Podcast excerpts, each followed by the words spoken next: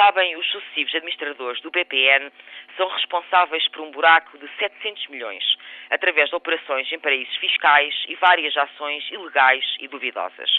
Buraco esse que o governo tapou com dinheiros públicos, nacionalizando o banco e pagando as dívidas dos banqueiros.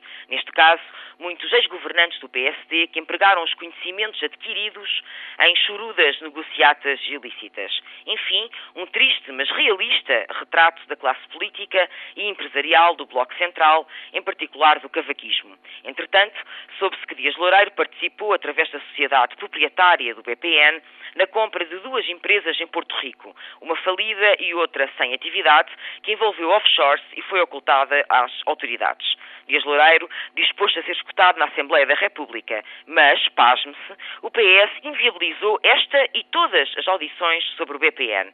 Uma decisão inédita, já que a prática parlamentar, em circunstâncias semelhantes, é a de escutar quem pretende prestar esclarecimentos. Infame, considerando que se trata de um ex-ministro, atual Conselheiro de Estado. Até porque, se Dias Loureiro efetivamente esteve envolvido em tais negócios, não poderá continuar a ocupar esse cargo, deve estar acima de suspeitas em matérias tão sensíveis. De que tem medo o PS? Receava que Dias Loureiro realmente nada escondesse?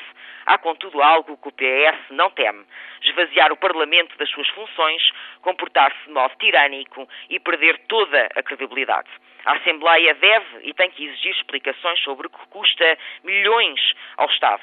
Os deputados devem avaliar as circunstâncias que resultaram no prejuízo pago com a nacionalização do BPN, já que foi o Parlamento que a aprovou. Trata-se de audições claramente do interesse público. Já a postura dos socialistas parece ser mais do interesse privado, daquele que serve a poucos, prejudicando muitos, e que deve levar aos votos que lhe correspondem.